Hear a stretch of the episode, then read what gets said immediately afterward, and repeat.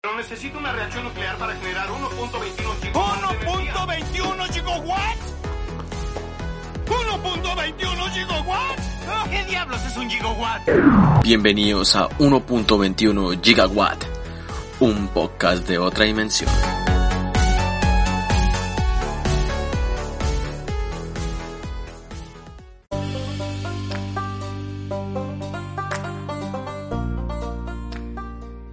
Bienvenidos a un nuevo episodio de 1.21 Gigawatt, un podcast de otra dimensión. Les habla Marlon Cáceres desde confines de tierras americanas en el año 2021. Así es, el primer episodio del año. No lo quería hacer como tipo eh, aniversario porque hace un año empecé este proyecto de, escribir, de leer, de analizar ciencia ficción y de comunicarme frente a un público que no lo tengo presente, que no lo puedo ver, pero para mí es un público ideal. También quiero apoyar eh, un poco a producciones de ciencia ficción o personas que, que escriben sobre estos temas, porque siempre es importante replicar la voz y llegar a todas esas personas que alrededor del mundo les gusta y también han tenido la idea de analizarlo o de averiguar un poco más sobre las películas, sobre las series o sobre los cómics o libros que se tratan de, de, este género. Quiero agradecer a todas las personas que me apoyaron también en los premios iBots. Gracias por votar. No supe exactamente si quedamos entre los elegidos, en, simplemente dieron los ganadores, pero las personitas que me apoyaron les quiero eh, expresar mi agradecimiento. Espero poder grabar más episodios este año Siempre trato de buscar un momento adecuado de mi vida, también de sacar algo de tiempo de mi agenda en el cual yo pueda analizar estas películas, estos textos que leo y compararlos un poco con la realidad, porque al final de cuentas, siempre lo he dicho, la ciencia ficción es un reflejo de nuestra realidad, es como un espejo que se bifurca, pero que al mismo tiempo refleja lo que somos. Una raza imperfecta que trata de buscar todos los días una perfección y la ciencia ficción se ha basado mucho en eso. Eh, dicho eso, quiero el día de hoy iniciar este nuevo año, es el, primer episodio de este año. Hay muchas producciones que he visto en este tiempo, en estas vacaciones que me tomé, que quiero comentarlas poco a poco. Eh, yo soy una persona que cuando empieza a leer un libro no me gusta acabármelo siempre. Uh, a veces siento que la literatura tiene que darse como con tiempo. Hay personas que lo hacen porque les gusta y no hay problema en eso, pero yo siempre trato de leer, de asimilar un poco la lectura y de ver si puedo encontrar otra información para entender lo que el escritor me ha puesto ahí al frente. Eh, quiero empezar hablando de una película que se estrenó hace poco en Amazon Prime llamada Bliss. Es del director Mike Cahill este director es prácticamente nuevo en la ciencia ficción, ha sacado cuatro películas, tres de ellas son de ciencia ficción, precisamente. La primera que sacó de ciencia ficción se llama Otra Tierra en el 2011. Es una especie de drama como amoroso, pero entre la ciencia ficción, en una pareja que trata de, de salir adelante en otro sistema solar muy parecido a la Tierra. Y bueno, no les quiero contar mucho la película, pero hay, hay una extraña conexión entre el amor y, la, y la ciencia ficción. Y la película es muy buena, es muy corta. Y para hacer su primera película de ciencia ficción yo creo que fue bastante um, como adelantada a su tiempo, ¿sí? Tuvo una idea muy buena y pues se la recomiendo. Se llama Another Earth, Otra Tierra. La siguiente película que sacó creo que me gustó más que la anterior y, fue bastante popular que se llama I Origins.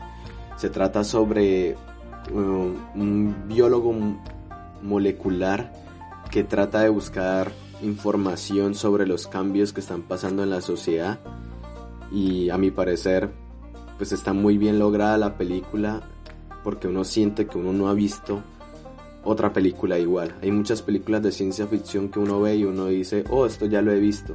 En este caso, él se va más como al drama científico, de misterio. Obviamente siempre va a haber un, factor romántico, pero la, ciencia es lo, lo, fundamental en esta película. Me gusta mucho, dura un poquito más. También sale uno de mis actores favoritos que es Steve Young, que es Glenn o fue Glenn en The Walking Dead. Y la película Bliss, la que salió este año, es protagonizada por Salma Hayek y Owen Wilson.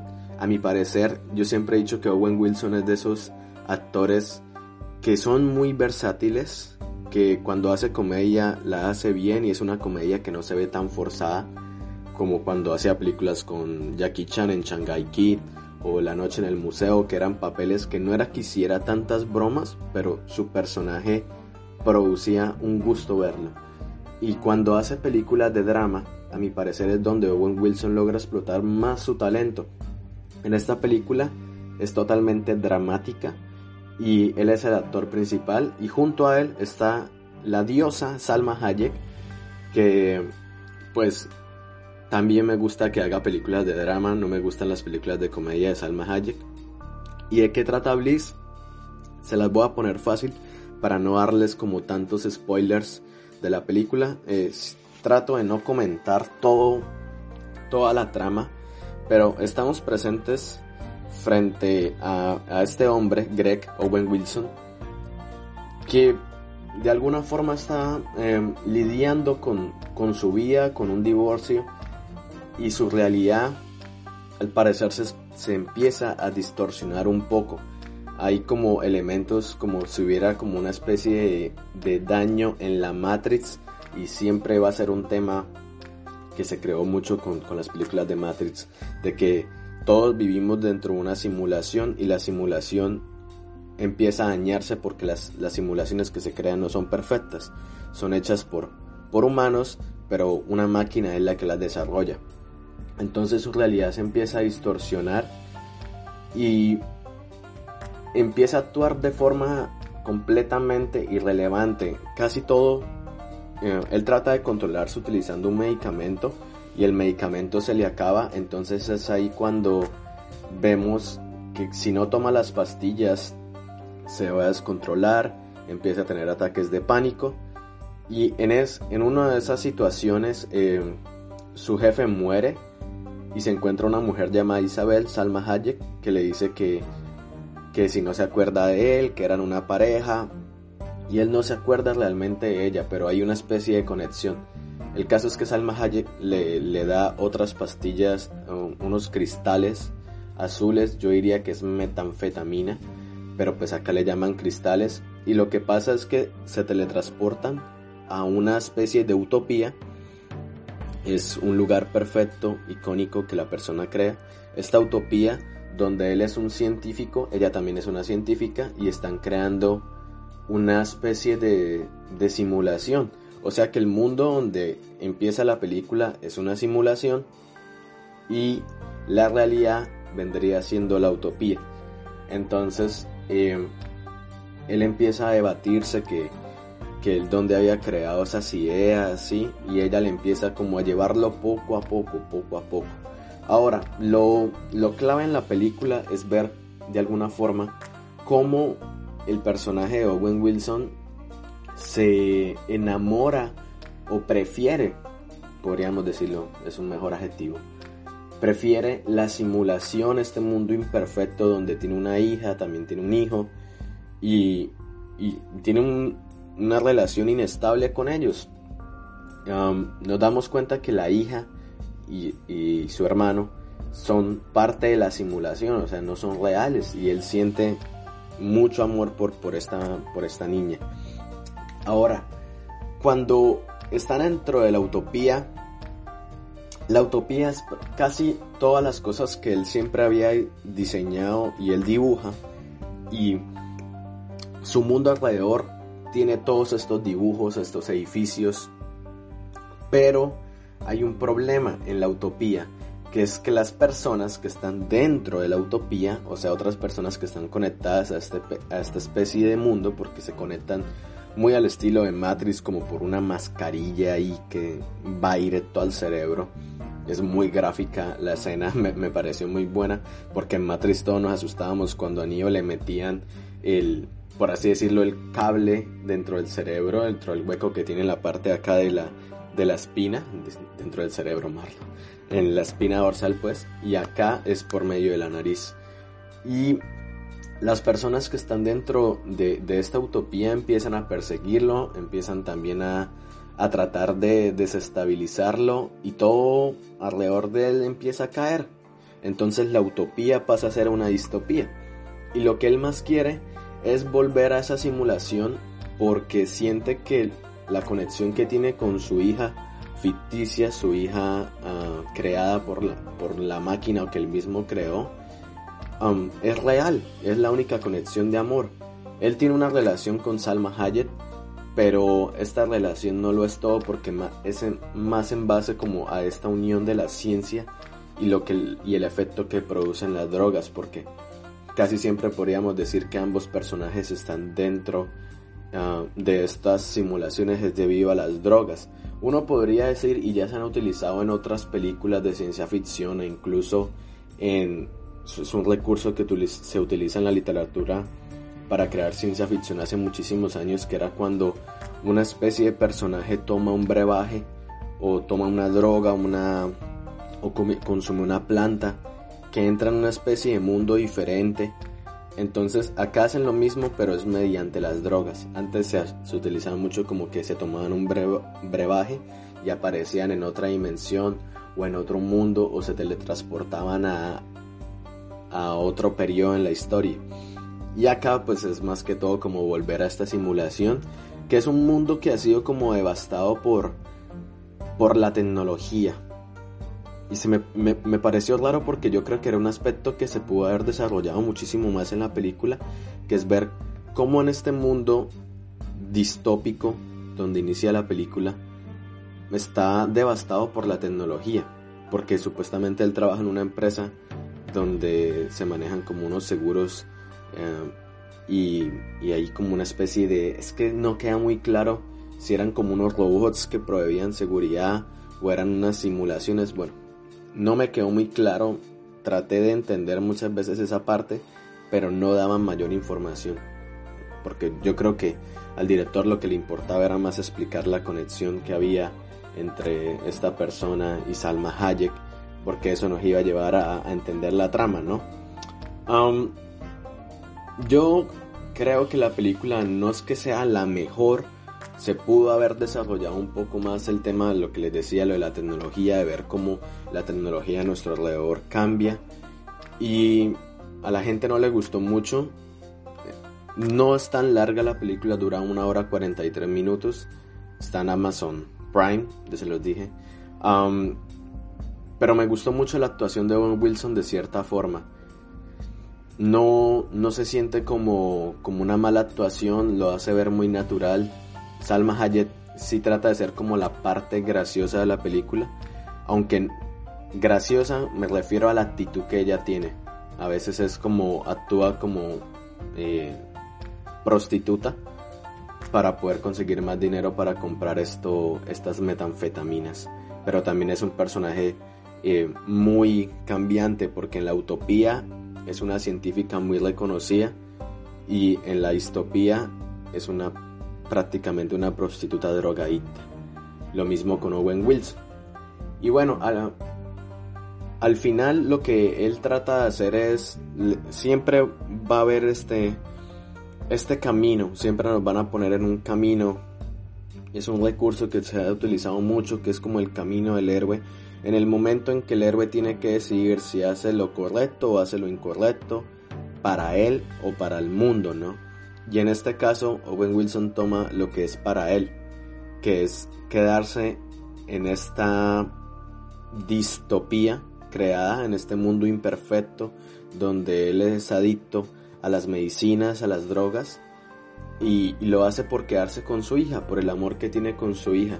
Se puede decir que hay una escena post créditos que nos explica uh, el por qué él decidió tomar eso, tomar esa decisión y me pareció muy bonito también como lo hace muy reflexivo que a pesar de que en la utopía todo era perfecto, tenían dinero, tenían fama, la gente los reconocía, mejor dicho era el mundo perfecto que él había creado, todos los diseños, todos los edificios eran perfectos a la medida de como él los había creado en su mente, porque él era reconocido por haber creado una tecnología en la cual tú pensabas algo y eso se podría hacer realidad en esa utopía.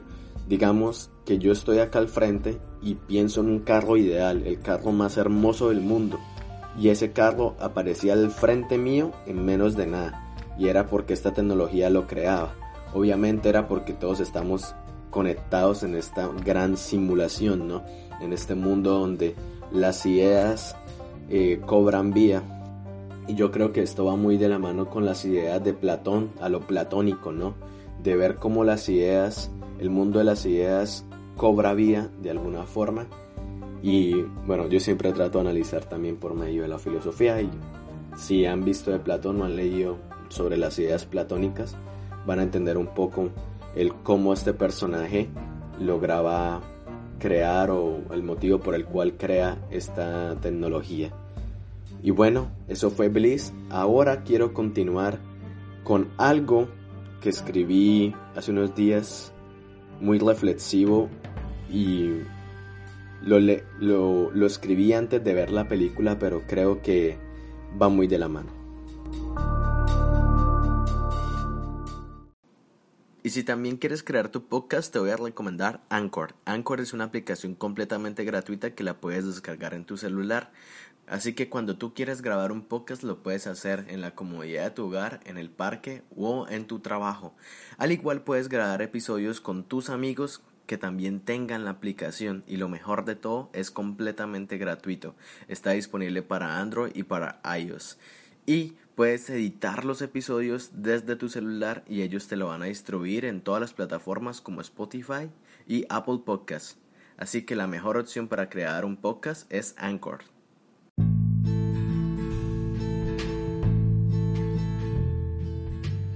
Yo creo que lo que todos más deseamos en este momento es que esta situación pandémica se acabe pronto y una de las soluciones más prontas y que tristemente se han dejado de lado debido a que la gente se deja manipular por las redes sociales, también por los gobiernos, por la información falsa y poco verídica que hay muchas veces en redes sociales y en el mundo, que sería por medio de una vacuna, ¿verdad? Hace aproximadamente más de un mes, o dos meses ya, creo que ya dos meses, me inscribí en una especie de prueba de una de las vacunas desarrolladas acá en Estados Unidos. Y creo que tenía algo de miedo pero al mismo tiempo yo quería salir de esta situación. Creo que era para mí lo más pronto también porque mi trabajo me exigía estar en contacto con personas en la universidad y mi mamá estaba en ese tiempo acá conmigo y yo dije necesito estar lo mejor protegido posible. No quiero ser un riesgo, a pesar de tener buena salud, no quiero yo transmitir ese virus en caso de que lo adquiera, porque hay muchas personas acá alrededor en Estados Unidos que creen que esta situación es mentira y no utilizan los tapabocas y bueno, yo creo que en muchos países hay gente así, pero acá se ve un poco más eso. Es muy raro ver que todas las personas lo utilizan y yo creo que también es por debido a la cultura americana eh, no quiero encasillarlos a todos, pero falta muchísima educación. Es un país que tiene muchas oportunidades para salir adelante, pero les falta mucha educación y más que todo humanidad. Mucha humanidad. Y parte del capitalismo, de las redes, de estar pendiente de lo que hacen los famosos, hace que las personas se pierdan de cierta forma y pierdan ese toque humano que yo creo que en Latinoamérica es esencial y a pesar de que no somos perfectos allá tampoco, creo que eso es lo que uno más extraña, sentir ese contacto humano, ah, porque muchas veces yo siento que estoy rodeado de máquinas. Cuando fui partícipe de este de esta prueba, de esta vacuna, aparte de entrar en ese proceso en que te hacen exámenes, te sacan sangre, te analizan, te hacen miles de preguntas, era el miedo de ver cómo mi cuerpo iba a reaccionar. Y me acuerdo que me dio una especie de nostalgia porque al mismo tiempo muchas personas conocidas estaban pasando situaciones por COVID y me sentía culpable de, de acceder o de tener esta forma de acceder a la vacuna por medio de esta prueba, que era prácticamente prestándome como un conejillo de indias. Pero sentía rabia porque yo decía, hay personas que conozco que deberían tenerla, que están en situaciones graves. El día en que fui a aplicarme la segunda dosis, que se podría decir que esta vacuna es de una sola dosis, porque la primera que te aplican es el placebo, cuando fui a aplicarme la segunda dosis, eh, Tuve que esperar aproximadamente como 30 minutos en el lobby del hospital y escribí un cuento llamado La Gran Simulación. Creo que fue producto de esa nostalgia que sentí y también lo quería hacer a modo de reflexión. Y ustedes me dirán, no sé, si pueden dejar sus opiniones en Twitter o en cualquier red social o enviarme un mensaje a mis redes. Si piensan que lo que yo escribí es mentira o es algo surreal, sí, o es parte, no sé, de la ficción. Todo es ficción, pero ustedes me dirán si esto es parte de la realidad. Se llama La Gran Simulación y es de mi autoría. La gente andaba con pantallas alrededor de su cuerpo que los mantenían conectados en la más grande simulación de la historia. Las enfermedades habían alejado a las personas de las otras, una distancia inevitable, fronterosa nos alejaban lentamente el uno al otro con el paso del tiempo.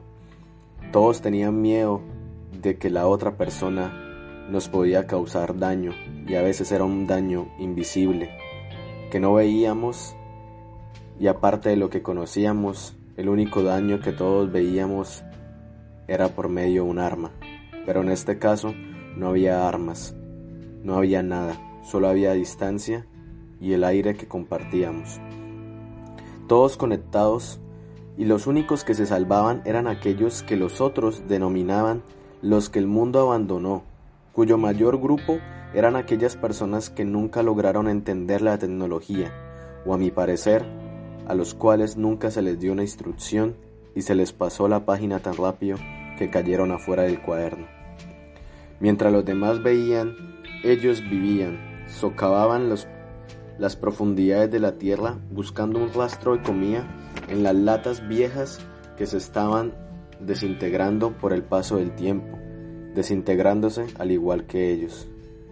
Los salones ahora eran centros comerciales donde la gente acudía, pero para comprar más tecnología, y era ese auge de comprar tecnología el único motivo por el cual las personas de alguna forma querían trabajar y vivir. Los profesores ya no tenían intención, ya no tenían felicidad y la única conexión que ellos podían tener era con sus mascotas o con sus desvirtuosas parejas o sus tazas de café. Las ojeras habían tomado color azulado con vestigios de diamante, producto de la radiación a la cual todas las personas estaban expuestas cada día. Todos creían que era algo que había salido de una especie de trend Oh sí, la forma ahora de encajar en la sociedad era ser parte de las tendencias y la aceptación se expresaba en botones de me gusta. El sexo había pasado a un segundo plano, a un segundo plano virtual. No tenías que ir a un club para poder acceder a un baile sexy. Ahora tenías un catálogo tan amplio como el tamaño de tu cuenta de banco. Colores, juguetes, formas y todas las fantasías al alcance de tu mano. Esto trajo que en pocos años la población se redujera, bueno o malo para el planeta. Yo pensé que a este ritmo solo los países abandonados darían los Adanes y Evas que poblarían el mundo, o cualquier nombre que les pongan en sus religiones. Mientras las cifras de muertes continuaban, las cifras de ventas de los nuevos celulares aumentaban. Ya las empresas no sabían qué inventar para que el público creyera en ellas. microtecnología, tener conversaciones con seres muertos, tener la mascota perfecta, aquella que su único modo de alimentación era a través de un cable USB, aunque a veces se enfermara, pero con una actualización de drivers bastaba.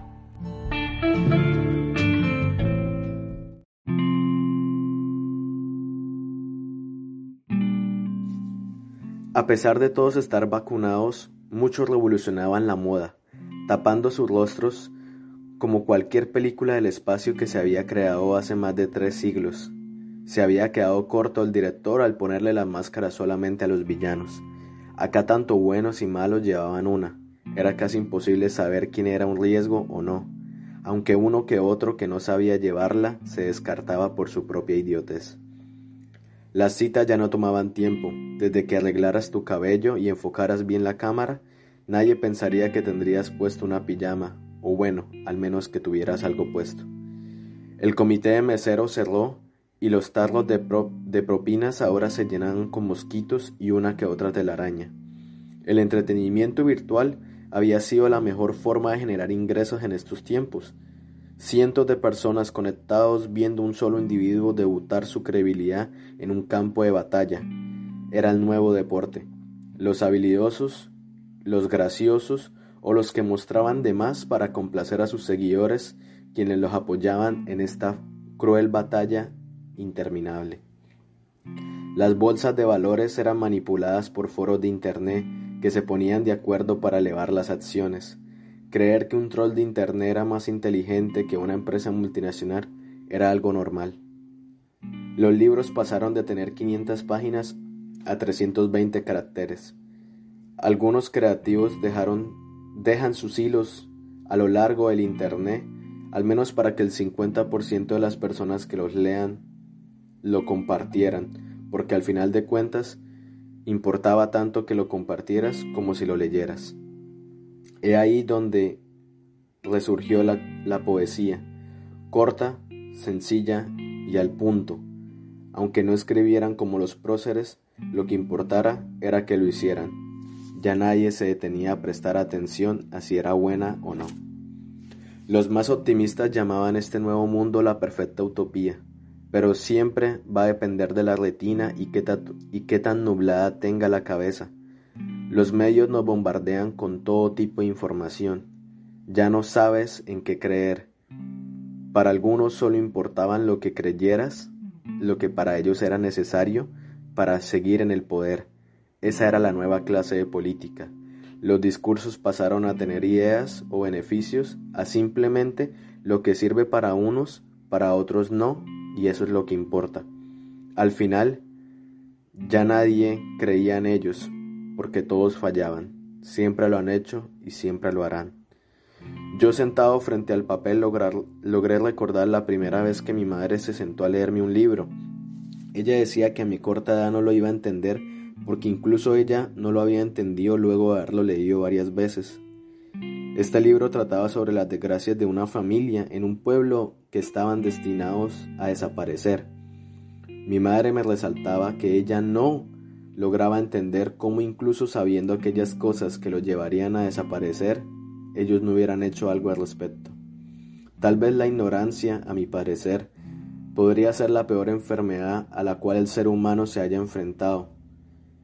Una enfermedad que incluso se transmitía por medio del pensamiento o por un resfriado. No fueron las guerras o las pandemias, fue la ignorancia del ser porque incluso todos estos seres conectados a estas pantallas saben que eso causaría que eso causará su muerte, pero aún peor, su extinción. No diría que fui el primero en darme cuenta de ello, ni el primero en escribir sobre esto. Solo espero que alguien encuentre esto antes que el tiempo borre la tinta y nadie sepa, nadie sea capaz de leerlo o escanearlo.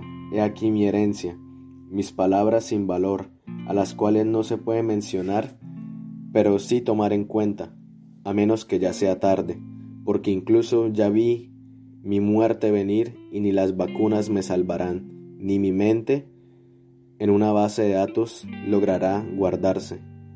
Solo sé que estoy aquí y, y al mismo tiempo no.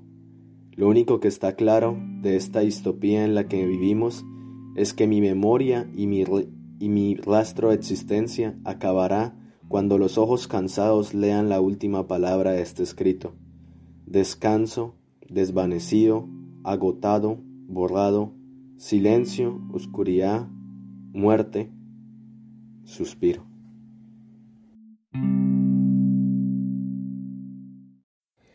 Y bueno, este fue el cuento que escribí, espero que les haya gustado Eh, me gustó mucho haberlo escrito. Yo lo llamaría microcuento, no es que sea tan largo. Siento que, que era el momento perfecto para escribirlo y, y así siempre va a ser la, la inspiración, ¿no? No es cuando nos tengamos que sentar a escribir sí o sí, sino es cuando venga a nosotros. Yo creo que si a ustedes les gusta escribir o hacer algo, esperen a que la idea se procese bien o que ustedes estén en el perfecto modo para hacerlo. A mí me ha servido mucho porque a veces cuando escribo forzado no logro escribir tan a mi manera y a mi estilo y creo que ahí pierdo un poco o se pierde un poco la autenticidad. Espero que les haya gustado. Dejen sus comentarios en Twitter. Estamos como arroba uh, gigawatt podcast, perdón. Y también tenemos Instagram. Sale igual forma, 1.21 gigawatt. Y probablemente creo una página en Facebook para compartirlos mejor, para que ustedes sepan cuando los publico. El próximo episodio se va a tratar sobre ciencia ficción coreana, surcoreana. Tengo que eh, especificarlo porque en norcoreanos que hagan mucho. Pero los surcoreanos, Corea del Sur está haciendo un cine, a mi parecer, que es de lo mejor en ciencia ficción en los últimos años, incluso sus K-dramas, sus doramas, como los quieran llamar, sus series, sus novelas de 16, 14 episodios manejan temas de ciencia ficción entre el drama, la comedia, el romance, a mi parecer muy buenos. Y recientemente vi una, una serie, se llama Sweet Home, como Dulce Hogar, y Barrenderos del Espacio, creo que así fue el, nombre que le dieron el, en, en español, tengo que revisarlo, que también me pareció muy buena, hay mucha ciencia ficción, pero al mismo tiempo hay algo que hace muy único al cine coreano, que es la humanidad, es la humanidad porque hay gente que se enfoca mucho en los robots, en lo bonito, en la tecnología, pero parte de la ciencia ficción es la humanidad. Y esa humanidad, ver cómo de alguna forma la tecnología nos la hace recuperar o nos la hace perder. Y eso es lo que yo he visto más en, en el cine surcoreano y pues de eso voy a hablar en el próximo episodio. Eh, muchísimas gracias por escucharme. Espero que todos se encuentren bien en cualquier lugar donde se encuentren. Thank you so much for listening this podcast. I hope that I I will continue like you know recording more episodes, but I just want to take like some time to process the information, the movies, the series that I that I saw, in order to make like a really good uh, um, episode for you. Muchísimas gracias, les mando un fuerte abrazo y nos vemos en otra dimensión. Hasta luego.